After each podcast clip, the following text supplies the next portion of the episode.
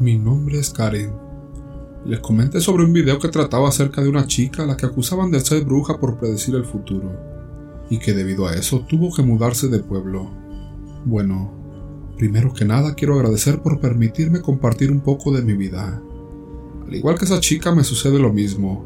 Quiero comentar que vengo de una familia donde se practican todo tipo de brujerías, desde mi tatarabuela, bisabuela, abuela, madre y tías, y yo también. Quiero pensar que lo que poseo es un don que tengo desde mi nacimiento, pero yo no realizo rituales ni practico brujería contra nadie. Por medio de sueños puedo predecir el futuro y esto puede suceder ya sea días o incluso meses después. Yo tenía un novio retirado de donde yo residía. Soy de Nezahualcóyotl, el estado de México, y él de Naucalpan. Casi nunca nos veíamos, y pues la última vez que tuve que ir a visitarlo, una noche antes soñé que él se caía de su motoneta y se lastimaba gravemente. Incluso una de las veces que íbamos hacia allá, pasamos por el lugar exacto donde tuvo el accidente. Había tenido una visión, pero no le di importancia. Pensé que era por la adrenalina o porque habíamos bebido un poco. Para cuando tenía que ir de nuevo a verlo, volví a soñar que él tenía un accidente. Se lo comenté y me dijo que estaba loca, que le decía eso para evitar que asistiera a una rodada a la que habíamos quedado de ir. Yo por miedo le dije que no iría y me cortó, me bloqueó y dejó de hablarme por tres años.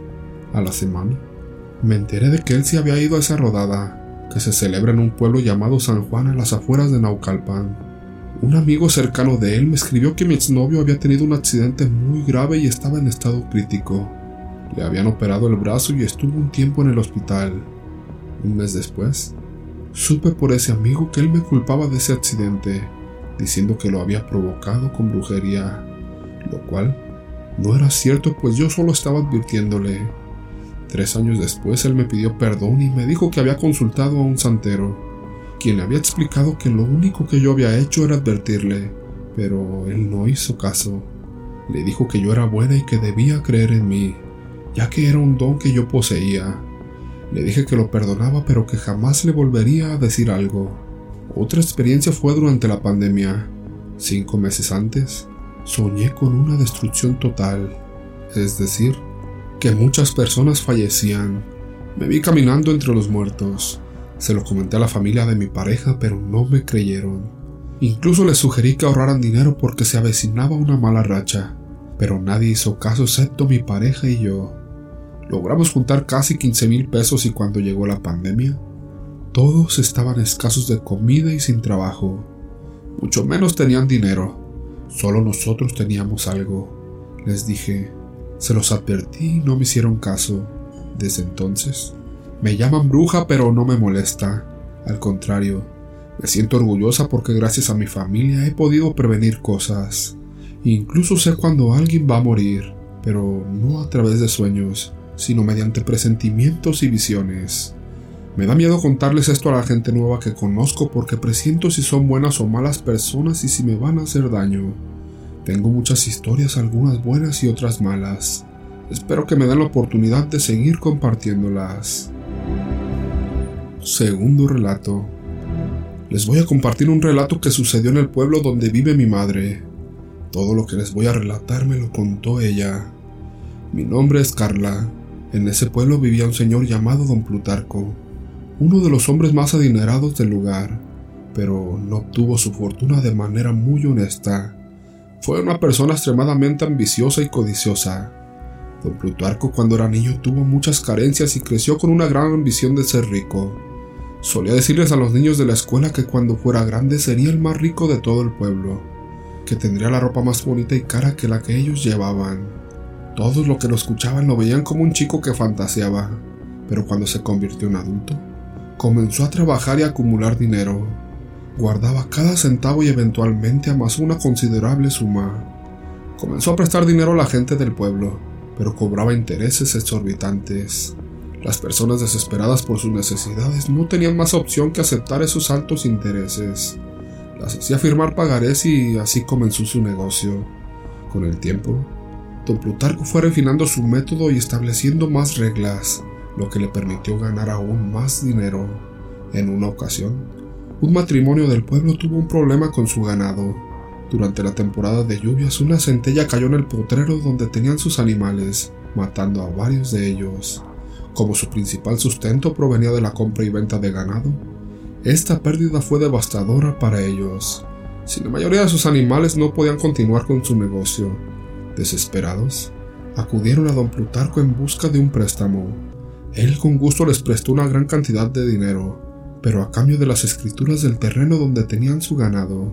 Pasado un tiempo, parecía que todo estaba a favor de don Plutarco, ya que nuevamente estas personas se enfrentaron a problemas con el ganado comprado con el préstamo. Sus animales se enfermaron y murieron en su mayoría, dejándolos incapaces de pagar el préstamo a tiempo. Como consecuencia, don Plutarco se quedó con el terreno.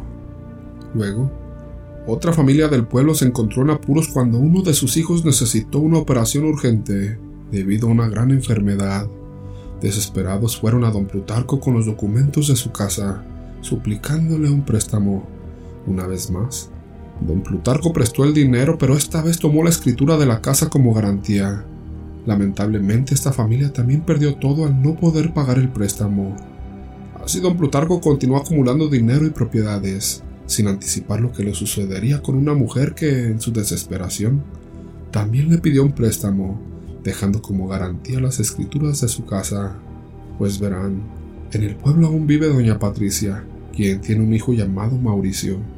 Lo que sucedió fue que Mauricio tuvo un accidente y necesitaba una operación de reconstrucción de una de sus piernas, pero en el hospital donde lo estaban atendiendo carecían de los medios necesarios. Para trasladarlo a otro hospital se requería dinero, y doña Patricia no disponía de esa cantidad. Lo único que se le ocurrió fue pedirle prestado a don Plutarco, Desesperada, doña Patricia fue a casa de Plutarco y le explicó su problema. Sin embargo, como siempre a don Plutarco no le importaba la situación de los demás, solo quería ganar dinero.